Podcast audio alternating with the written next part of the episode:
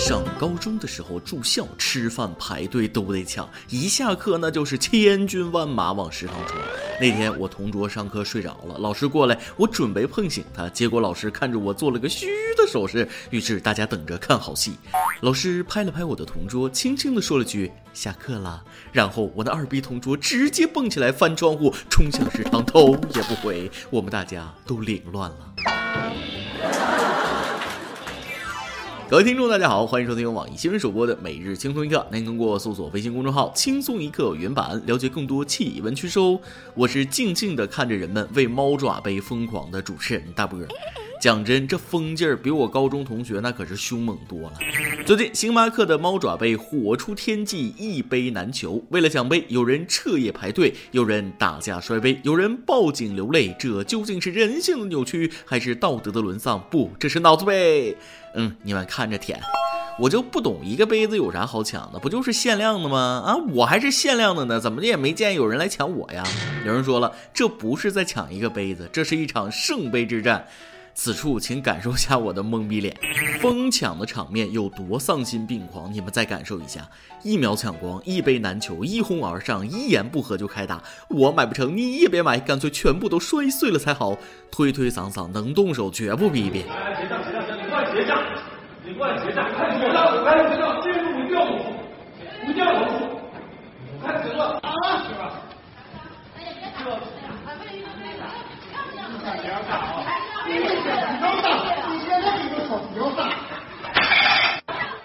一个猫爪杯引发的血案呐！平时看你们在里边喝咖啡，一个个都文绉绉的，没想到抢个杯子还打架，原来平时都是装的呀！是袁隆平教授让你们吃的太饱了，不就是个杯子吗？请注意，请注意，星巴克猫爪杯的生产工序是先把玻璃烧成杯子形状，然后把猫咪爪子塞进滚烫的玻璃里面，冷却以后成型。这样一来，每生产一个猫咪杯就会失去一只猫爪子，没有买卖就没有伤害，请大家停止购买猫咪杯。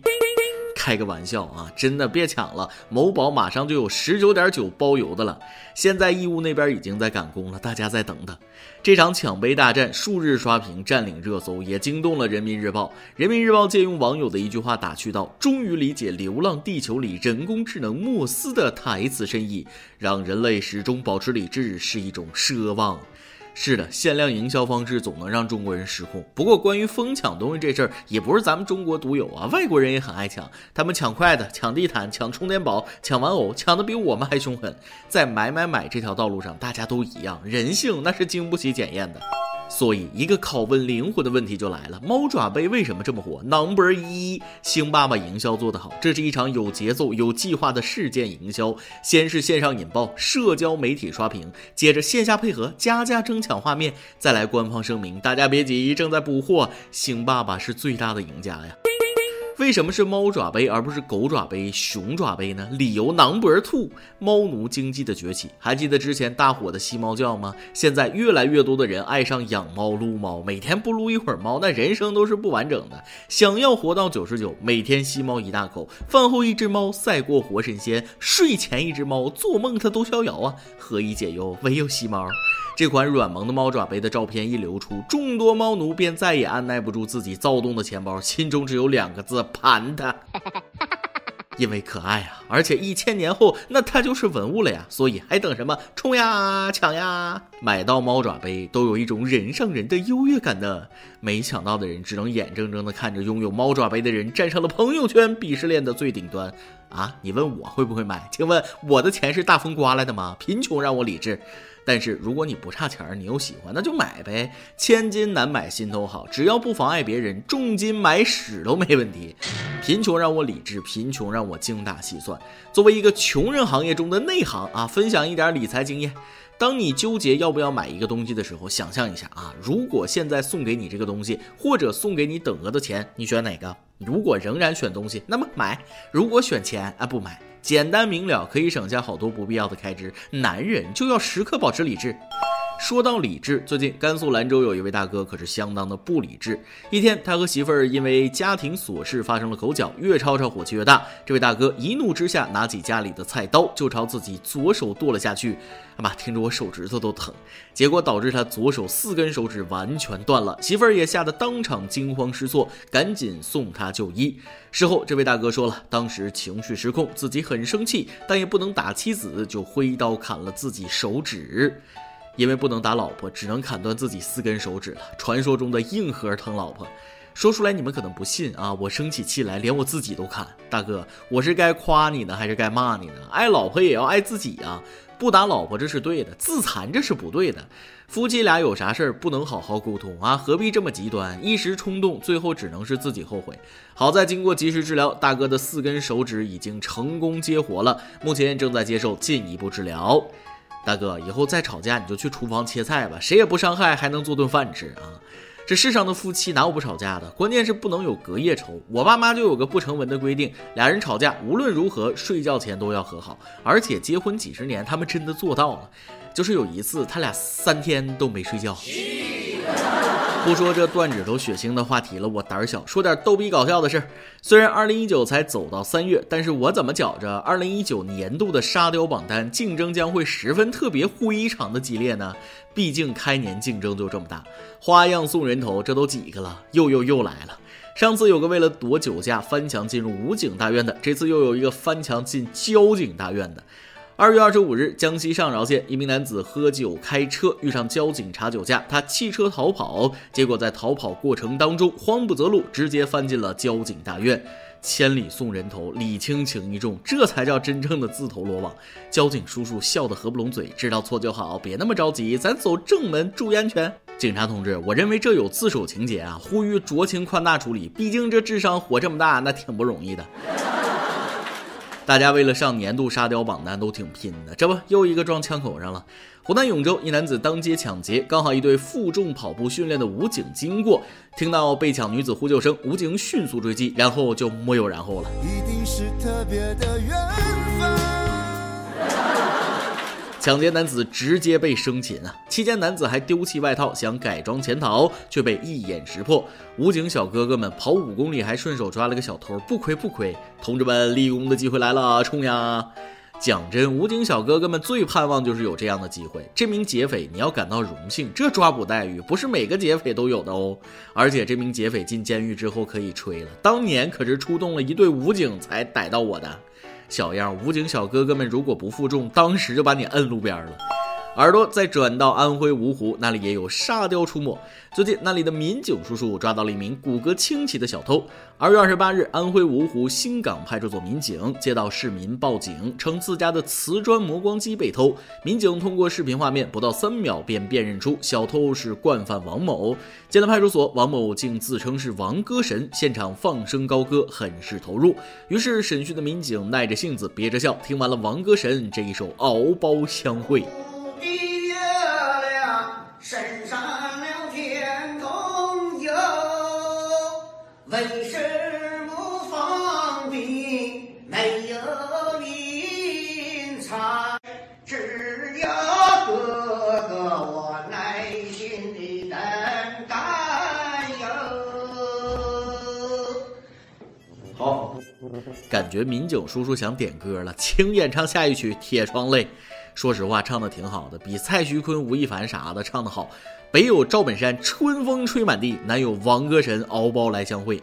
王歌神没在学友演唱会上被抓，实属可惜呀。王歌神骄傲地说：“说出来你可能不信，我是因为唱歌太好听被抓进来的。”歌神啊，监狱里需要你这样的文艺青年，监狱的合唱团欢迎你。越来越感觉现在没点才艺都不好意思出来当小偷了。沙雕年年有，今年特别多。虽然才三月初，但今年的沙雕们好像都在急着冲业绩，好期待他们接下来的表现。今天你来阿王跟天阿芒咱们上提问了，在你心目当中，异性的哪种行为你觉得最性感、最能吸引你呢？网易网友青云碧月七说了，异性什么行为最有魅力？应该是专注做擅长的事的时候，自信又认真。这话没毛病，认真的人最美丽，自信的人最性感。微信网友无名说了，异性最吸引我的时候，应该是第一次见女朋友的时候，她穿着一条白色连衣裙，长发飘飘，对我露出甜甜的微笑，看一眼我就知道自己在劫难逃了。微信网友一个小咩咩说了，当我老公为了我在厨房挥汗如雨的时候，我觉得特爷们儿、特帅、特性感、特迷人。两位的狗粮我干了，你们随意，都是幸福的人儿啊。每日一问，你觉得疯抢猫爪杯的人脑子里都在想什么呢？你身边有抢到的人吗？再来一段。